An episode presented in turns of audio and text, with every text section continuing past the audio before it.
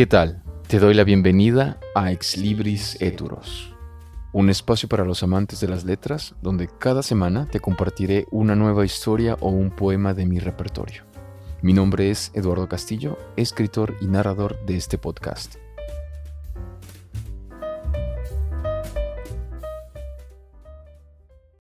El episodio de hoy es una breve historia que nos habla de la fragilidad de la vida y del miedo que nos provoca enfrentarnos a la última frontera. Y es que ante el, temor a esa misteriosa e infranqueable nada, habrá que llenarnos el estómago con algo. Habrá que llenarnos la mente con ideas, el alma con historias. En fin, con la enigmática promesa que tantos nombres ha tenido, para buscarle significado a este momento de conciencia. Pareciera necedad nuestra buscarle sentido a la vida desde la muerte pero es que en tiempos tan absurdos como estos, muchos necesitamos del consuelo que nos brinda la promesa de volver a ver del otro lado a aquellos que se han ido para siempre. Hoy más que nunca, la vida es un regalo. Despertar cada mañana, el que tú estés escuchando esto, los momentos que pasamos con quienes amamos, uno a uno, esos momentos se van y ya no vuelven. Nuestro tiempo es finito y esa nada inevitable.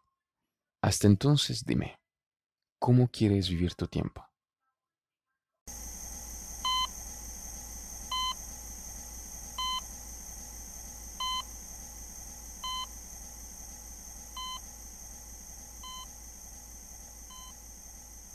Las personas van y vienen. Muchas pasan indiferentes, apresuradas por el pasillo. Apenas logro ver siluetas blancas yendo a toda prisa entre el estrecho marco de la puerta abierta.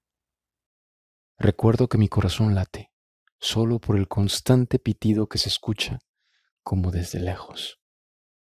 Mi respiración tiene ruido de máquina, porque el aire se me escapa ya de los pulmones.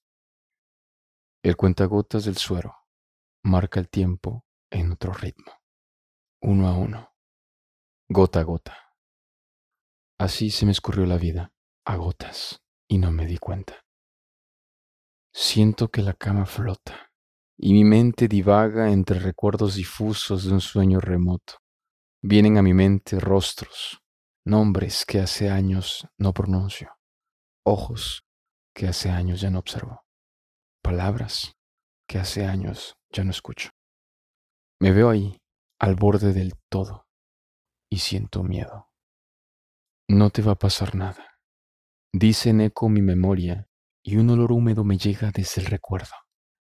Me veo de niño, sudando a mares en el calor del Caribe el día en que mis padres me llevaron a un cenote.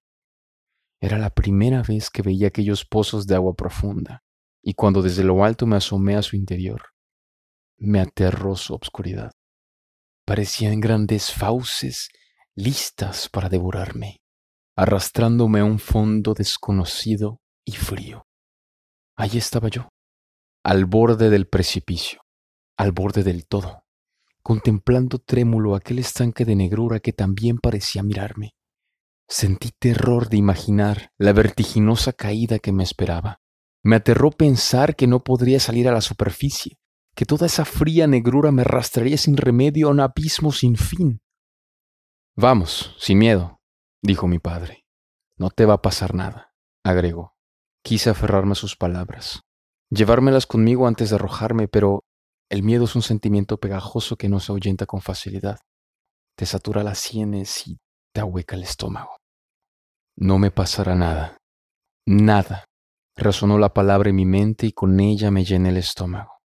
Cerré los ojos con fuerza y me entregué a esa nada. Sentí mi cuerpo precipitarse violentamente hacia ella y cada músculo se contrajo tenso por la velocidad de la caída y mi mente se llenó de horrores al sentirse devorado. De pronto, el tiempo se detuvo y los ruidos y las voces se apagaron.